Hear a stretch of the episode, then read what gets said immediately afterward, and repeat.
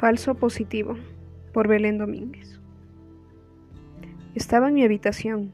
Hacía ya tanto tiempo que ni podía recordar en qué día me encontraba. A veces era confuso. De no ser por la televisión, no me daba cuenta si era de día o si era de noche.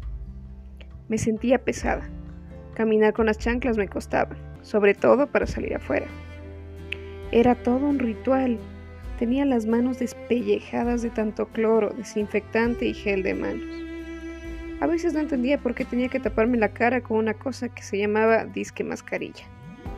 Y para colmo, cada vez que entraba a mi casa tenía que desinfectarme y lavarme las manos. Varias semanas atrás había quitado el espejo de mi habitación. No soportaba ver la imagen que veía cuando me acercaba. Las únicas ropas que me ponía eran un calentador y a veces una pijama. Me había peleado con mi closet. Decidí salir afuera de mi cuarto y escuché una voz que venía de abajo. Era la María gritándome. Veo hambre, darás bajando la chauchera que llegó el gas. Violentamente volví a mi realidad y de un grito respondí. No me grites, ya estoy bajando abajo para salir afuera y ayudarte a entrar el gas adentro de la casa.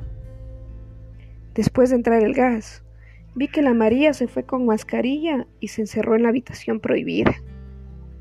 Nadie sabía qué pasaba ahí dentro. Yo me acerqué porque escuché como unas voces que gritaban, Ve muda, salió positivo. ¿Qué vamos a hacer ahora? Coge el teléfono y llama al muspo de tu marido. De un brinco abrí la puerta y le felicité a la caricina de mi hermana. Yo pensé que era embarazo pero más salí hablada porque ha sido el coronavirus.